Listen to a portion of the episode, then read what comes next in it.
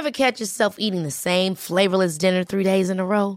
Dreaming of something better? Well, HelloFresh is your guilt-free dream come true, baby. It's me, Kiki Palmer. Let's wake up those taste buds with hot, juicy pecan-crusted chicken or garlic butter shrimp scampi. Mm. Hello Fresh. Stop dreaming of all the delicious possibilities and dig in at HelloFresh.com. Let's get this dinner party started.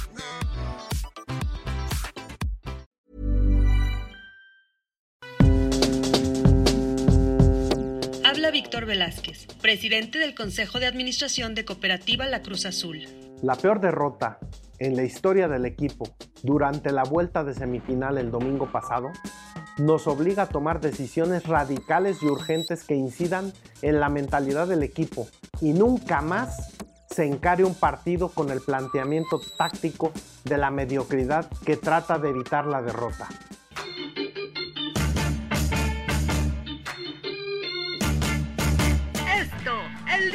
Los deportistas.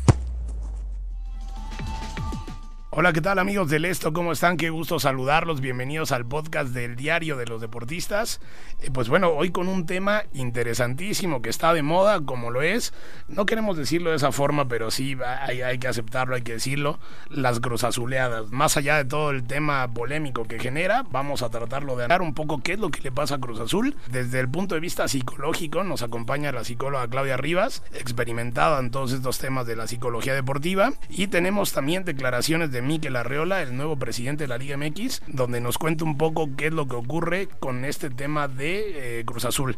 Les saluda José Ángel Rueda y me acompaña Miguel Ángel Mujica. Pues sí, Ángel, hoy estamos con uno de esos temas que a todo aficionado al fútbol le hiere. Porque no, no, me, no me voy a referir solamente a los seguidores de Cruz Azul, porque a final de cuentas ellos son los que más lo sufren. Pero hay maldiciones increíbles, en, no solo en el fútbol, sino dentro de todos los deportes, ¿no? A mí me gustaría comenzar en el tema psicológico, porque siento que el tema Cruz Azul no depende tanto de las formas eh, de cómo se dan los partidos, sino de las situaciones que se viven en, puntualmente durante los momentos del juego. ¿A qué me refiero? Por ejemplo, recordando una Cruz Azuleada. No se vayan a ofender, amigos, pero así le tenemos que decir. Incluso la RAE ya está empezando a quererlo poner como verbo. El tema de la Cruz Azuleada, al final de cuentas, contra el América, una muy, muy sonada. Y no me, no me voy a referir primero a la de la final, sino en una de un partido de liga donde Cruz Azul ganaba por tres goles y terminó perdiendo 4 a 3. Hay una escena este, que las televisoras muestran donde Paul Aguilar, eh, capitán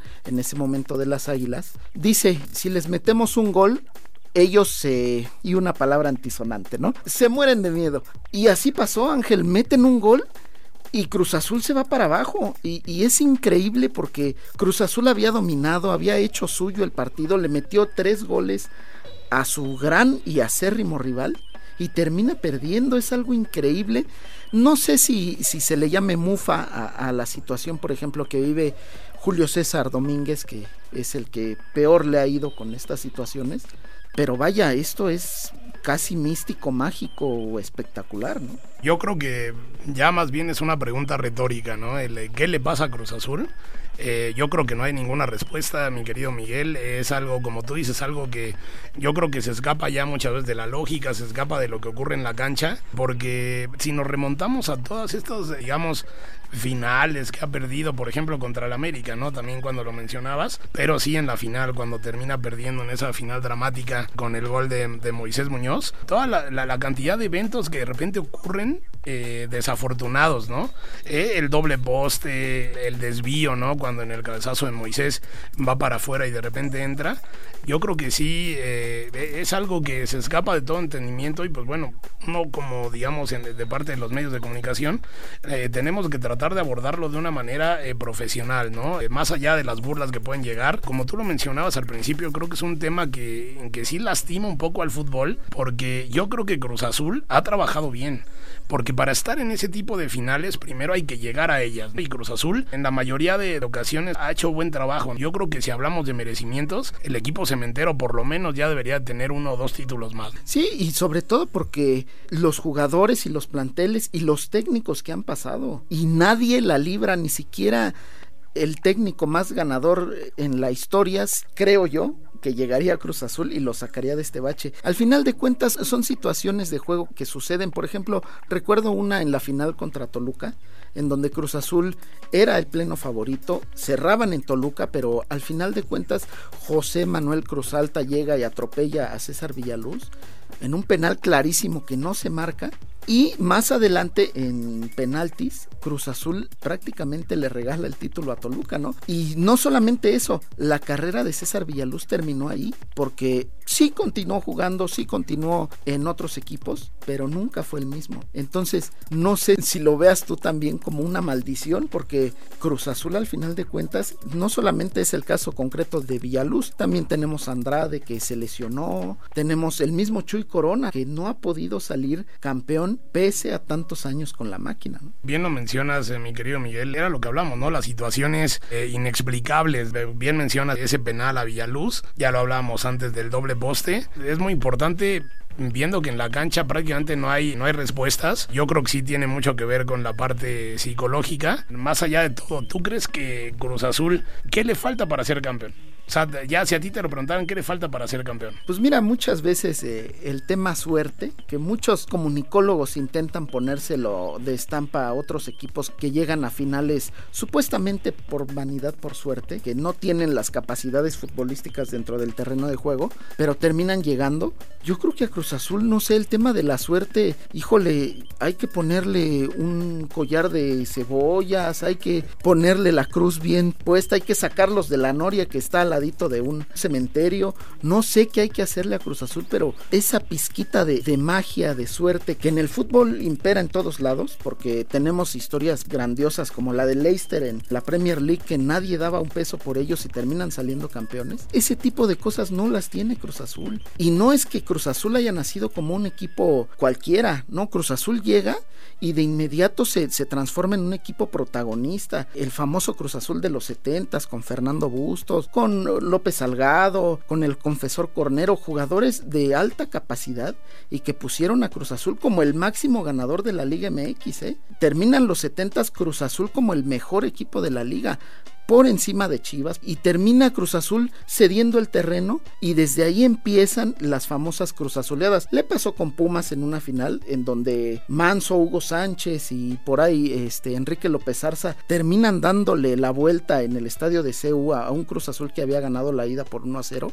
Lo de Chivas que sucede que ganan la ida y les da la vuelta contra Monterrey, contra Pachuca, contra el América, en fin, no es nada más, la más sonada es la del América, eso es claro, por la rivalidad que hay, pero no se escapan cualquier otros equipos, ¿eh, Ángel?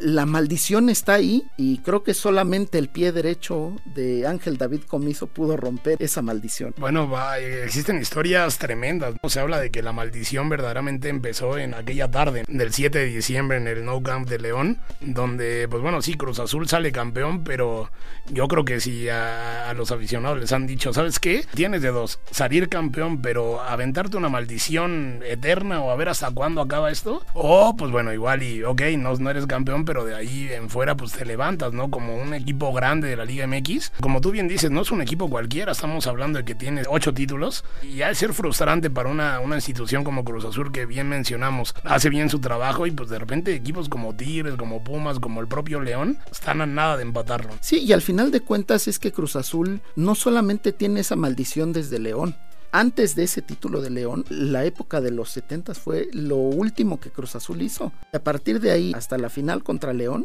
no se levantó ningún título de liga. Actualmente ya se superó esa época, pero híjole, se ve muy complicado que Cruz Azul de un momento a otro cambie su dinámica, porque también hay que decirlo, a veces el fútbol es de dinámicas, lo vivimos con el Barcelona de Rijkaard, de Guardiola, que vivían una seguidilla de partidos, una seguidilla de campeonatos muy importante y hasta que el Real Madrid no le puso un alto con José Mourinho y de la forma en que, en que lo haya hecho, a lo mejor antifútbol como muchas veces le llamaron, pues se terminó la época. Pero, ¿qué pasa con Cruz Azul? Esa es la verdadera pregunta. Eh, mira, ahora que hablas de dinámica, yo creo que también eso resulta impresionante, porque yo creo que si en algún momento llegamos a pensar que Cruz Azul había cambiado la dinámica, era esta temporada. Eh, porque recordamos que al principio del torneo, pues bueno, Cruz Azul en varias ocasiones eran ellos los que venían de atrás y terminaban sacando partidos, ¿no? Y todo el mundo hablamos de las Cruz Azuleadas a la inversa, esa garra de Cruz Azul para poderse levantar de la adversidad y terminar ganando, pero pues bueno, es complicadísimo lo que ocurre. Yo acá sí quiero hacer una mención eh, muy, muy especial para los aficionados de Cruz Azul, porque todo el mundo siempre dice, no, ¿qué sentirá la Cruz Azul? ¿Qué será?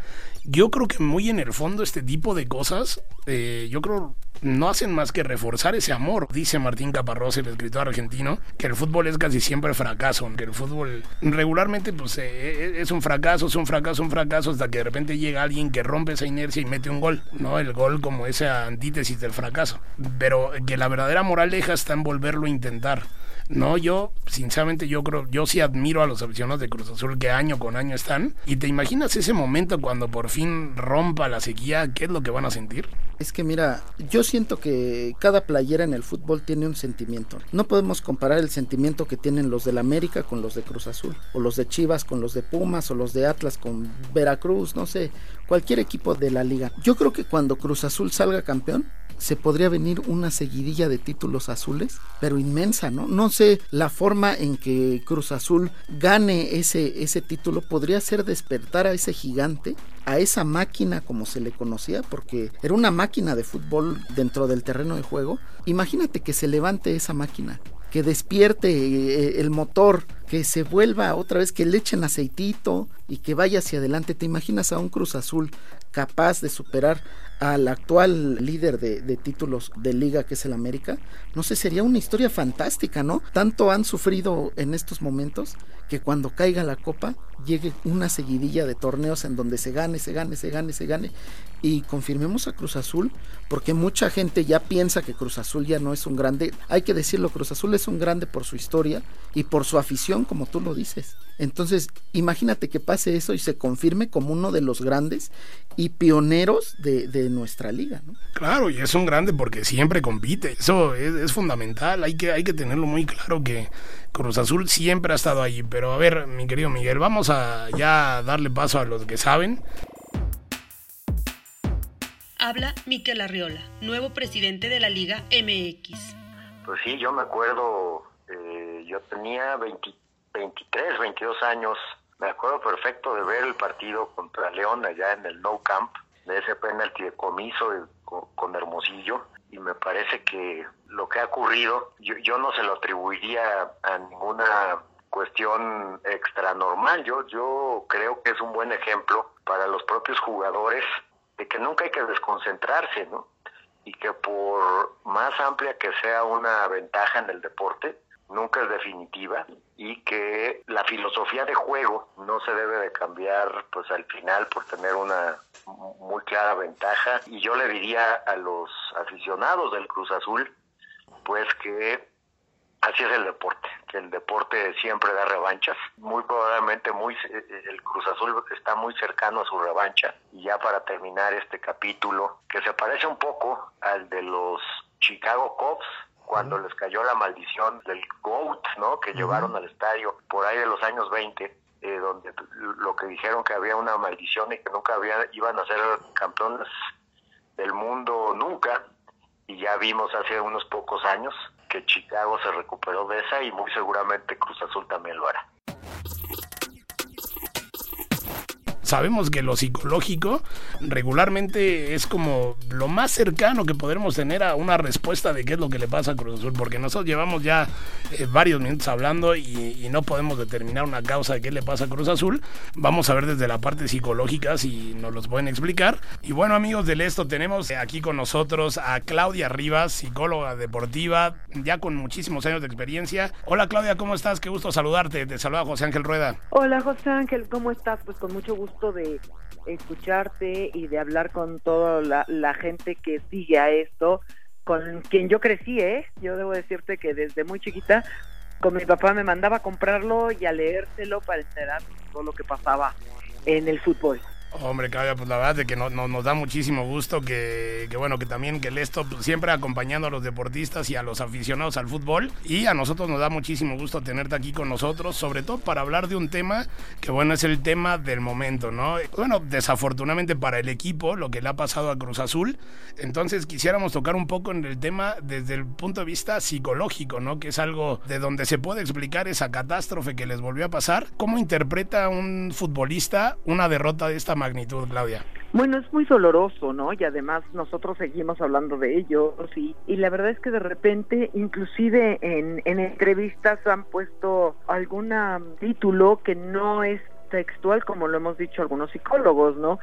Realmente yo creo que habría que analizarlo multifactorialmente. La primero es que quieras que no, y sin quitarle ningún mérito a Pumas, pues la presencia de COVID y la ausencia de Jesús Corona pesa muchísimo.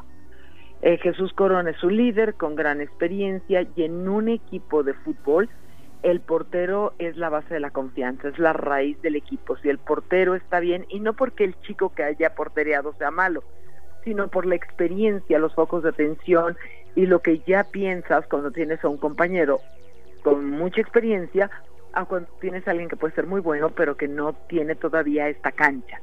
Después, en el punto de vista estrictamente psicológico, lo que pasa es que en el momento en que tu mente, la mía y por supuesto la de los jugadores de Cruz Azul tienen un estímulo que desencadena como un resorte al pasado, entonces eh, eh, se vuelven, entre comillas, experiencias, cualquier cosa puede ser cualquier cosa, puede ser cualquier cosa, y es decir, chin, ya me anotaron, gol tempranero, no me vaya a pasar. Y en el momento en que no me vaya a pasar lo mismo, no nos vayan a empatar, no mucha gente dice es que el cerebro no escucha el no. Y sí sí lo escucha. Lo que pasa es que se queda lo último empatar perder. La sugerencia como si tú le pones a tu Waze o a tu GPS no ir al estadio azul te va a llevar al azul. Seguro. Entonces cuando pasa y lo ves eh, en el momento en que se da el primer gol la cara y el no nos va a pasar pero seguimos y empezamos a hacer cosas que, que no son ni nuestra esencia ni nada, pues está activándose esta creencia negativa y se empieza a dar lo que los psicólogos sociales llaman un contagio negativo.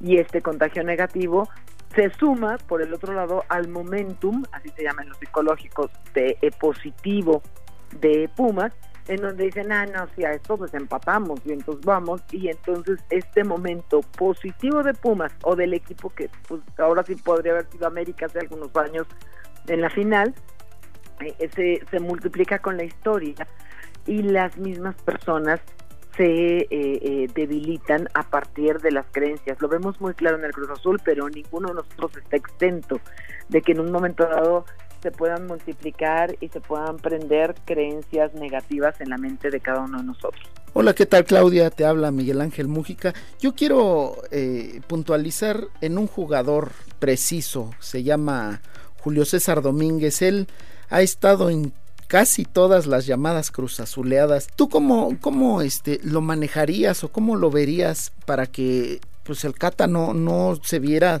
tan afectado en este tipo de cosas? Porque al final de cuentas es el que tiene más años en la institución e incluso es el jugador que ha vestido la playera de Cruz Azul por más tiempo en la historia, ¿no? Claro, no, y que a veces vienen estas cuestiones hasta de broma crueles, ¿no? De, ah, la mufa, es él el que lo está trayendo y la verdad es que no, la verdad es que se vuelve un fenómeno colectivo. Ahora, ¿cómo tratar? Es, es difícil porque hay que conocer a las personas, saber el grado que le está afectado.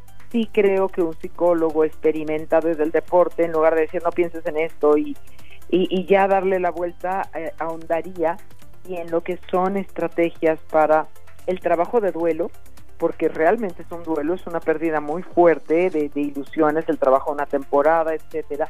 Habría que eh, eh, hacerlo desde la psicología de la resiliencia. ¿Qué es esto? La capacidad de asimilar los golpes y transformarlos en fuerza y aprendizaje. En donde como cuando alguien fallece, no es de que supéralo. No, no se supera. Es una mentira que te digan, híjole, pues ya se murió la abuelita, entiérrala y ya, ¿no? Queda, pero lo que sí hace el cerebro humano maravilloso eh, y, el espíritu humano es acomodar la experiencia negativa.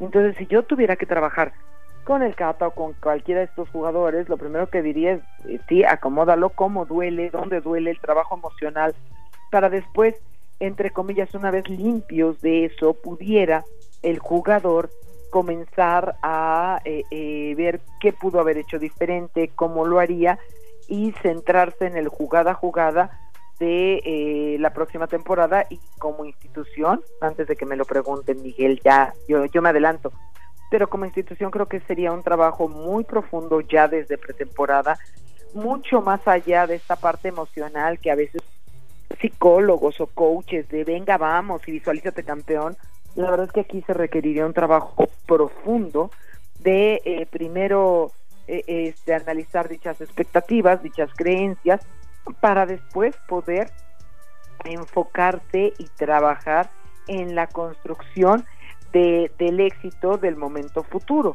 y en donde en esa construcción no es este que está mal, sino es cómo vamos a ir construyendo, cómo en lugar de pensar, ah, el título y lo que les encanta, ¿no? Copiando modelos de Hollywood, que son eso, modelos de Hollywood, no de la vida real, eh, este poder decir, no, no, no, eh, vamos a ganar el próximo, la próxima jugada, el próximo partido y cuando nos demos cuenta pues ahí va a estar la copa pero quitando el peso emocional de eh, no hay cruz de si no estás pensando en un eh, eh, objetivo de resultado como sería el título. Y puede sonar este como raro no porque todo el mundo dice no y hay que motivarlos si motivados están lo que no saben es cómo manejar la presión y los momentos difíciles por esta carga emocional de ya tantas temporadas y de tantos momentos difíciles que han vivido. Claro, y también me gustaría preguntarte respecto a los jóvenes, ¿no? Porque Santiago Jiménez, Alexis Gutiérrez, el mismo Sebastián Jurado que, que ha vivido situaciones muy complicadas con Veracruz y que dio un salto importante hacia Cruz Azul, eh, digo, el tema de jurado, pues se podría decir que es punto y aparte, pero ¿cómo a los canteranos de Cruz Azul se les puede evitar que se les contagie, por así decirlo? Esto, me imagino que un caso parecido al del Cata, pero se, se maneja distinto con los jóvenes, ¿no? Sí, con los jóvenes, lo que pasa es que cuando hay esta psicología social, que es una psicología de masas, no importa si eres joven, si nunca lo has vivido, si vienes de muchos éxitos, Hombre, eh, casi te podría decir, a lo mejor un poco exagerado, pero aunque estuviera Messi, se contagiaría de ese momento, ¿sabes? Este, no, no tiene que ver, pero claro, con los jóvenes lo que sería es un enfoque aquí y ahora, eh, objetivos que podrían hacer diferente y cuál es su poder personal para que la siguiente vez puedan multiplicar y no les pase claves de atención, focos de atención, eh, objetivos muy individuales el hecho de que lo vivieran en la cancha, en qué momento se sintieron confusos o se sintieron desprotegidos y en qué momento pues habría que eh, identificarlo para poderlo trabajar y que nunca más les vuelva a pasar. Claro, Claudia, la verdad es que es súper interesante todo lo que nos mencionas porque creo que solemos ser muy crueles, ¿no? Con esa parte de las cruzazuleadas. Sin embargo, bueno, nos olvidamos de que antes que nada son deportistas, ¿no? Y que, pues bueno, seguramente quieren ganar, pero tienen que aprender cómo. Eh, Claudia, te agradecemos muchísimo por estos minutos. Muchísimas gracias. Al contrario, gracias a ustedes. Y creo que dijiste algo y yo con eso me quedo. En la vida, como en el fútbol, hay que aprender a ganar. Punto. Eso, eso, es lo importante y hay que saber cómo. Muchísimas gracias, Claudia. Gracias a ustedes, cuídense. Híjole, qué, qué frase se aventó Claudia al final, ¿no? hay que saber ganar. No, no, no, sé qué tan complicado sea eso, pero Cruz Azul sabía ganar. Ese es el tema, que Cruz Azul sabía ganar. Y, y, no nada más, no importaba el que estuviera enfrente, te digo, le ganaron finales al América, a los Pumas, a los Tigres, a equipos competitivos con jugadores de gran talla, ¿no? ¿Qué le habrá pasado a Cruz Azul? ¿Se le olvidó ganar, Ángel?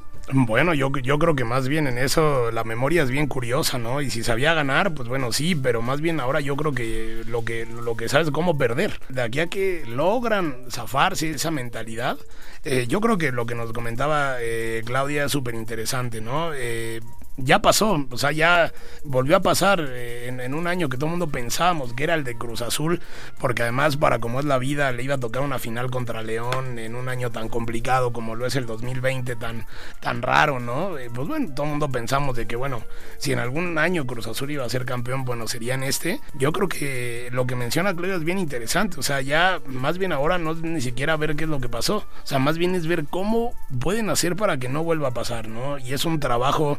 Eh, muy, muy, muy, muy, muy arduo el que debe llegar. Digo, seguramente es, lógico ya. Creo que actualmente todos los equipos de la, del fútbol eh, ya tienen psicólogos deportivos, pero yo creo que sí tienen que hacer un trabajo muy, muy, muy importante para, para, para fortalecerse de esto. Yo creo que, como bien menciona ella, no se va a olvidar. Eh, más bien es convertir esta adversidad en una ventaja, ¿no?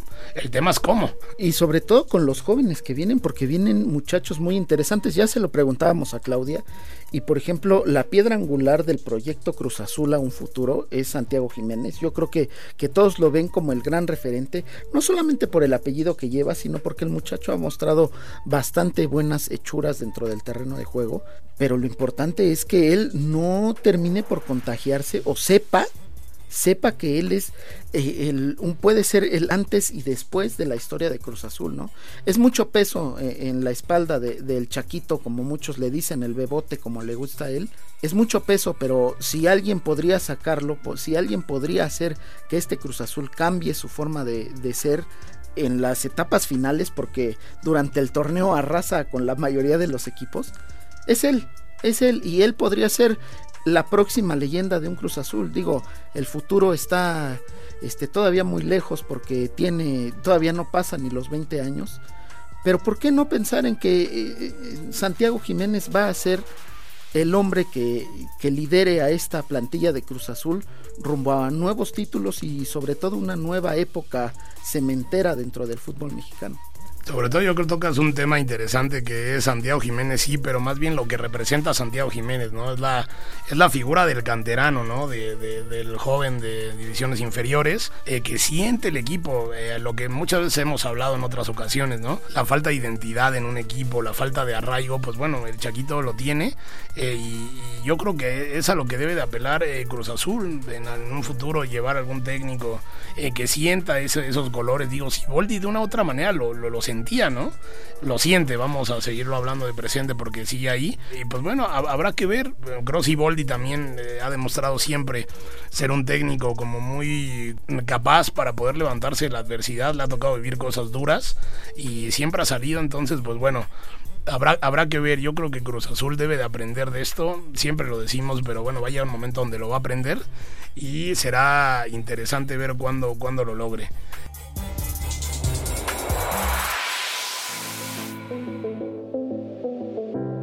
Bueno, eh, mi querido Miguel, tienes por ahí una recomendación, ¿no? Sí, claro, invitarlos a que se suscriban en nuestras distintas plataformas como Spotify, Apple Podcast, Google Podcast, Deezer y. También escríbanos en podcast.com.mx y síganos en Twitter arroba podcastom. Y sí, pues compártanos sus opiniones, ¿no? Eh, sobre todo aquellos aficionados de Cruz Azul que, que lo sientan, que, que, todavía tienen puesta su playera a pesar de lo, de lo sucedido últimamente. Díganos que, cómo se sienten, la forma en que vivieron esta, esta nueva Cruz Azuleada, ¿no, Ángel? Eh, es el momento de despedirnos. Muchas gracias. Soy Miguel Ángel Mújica. Pues bueno, ya, ya escucharon a Miguel. Compártanos sus opiniones, la verdad de que sí, eh, queremos saber qué piensan. Es una situación complicada, pero bueno, seguramente en algún momento llegará la gloria. Nosotros nos despedimos. Les agradece José Ángel Rueda y les agradecemos también a Mitzi Hernández en la producción y a Natalia Castañeda en la asistencia de producción. Muchas gracias. Una producción de la Organización Editorial Mexicana.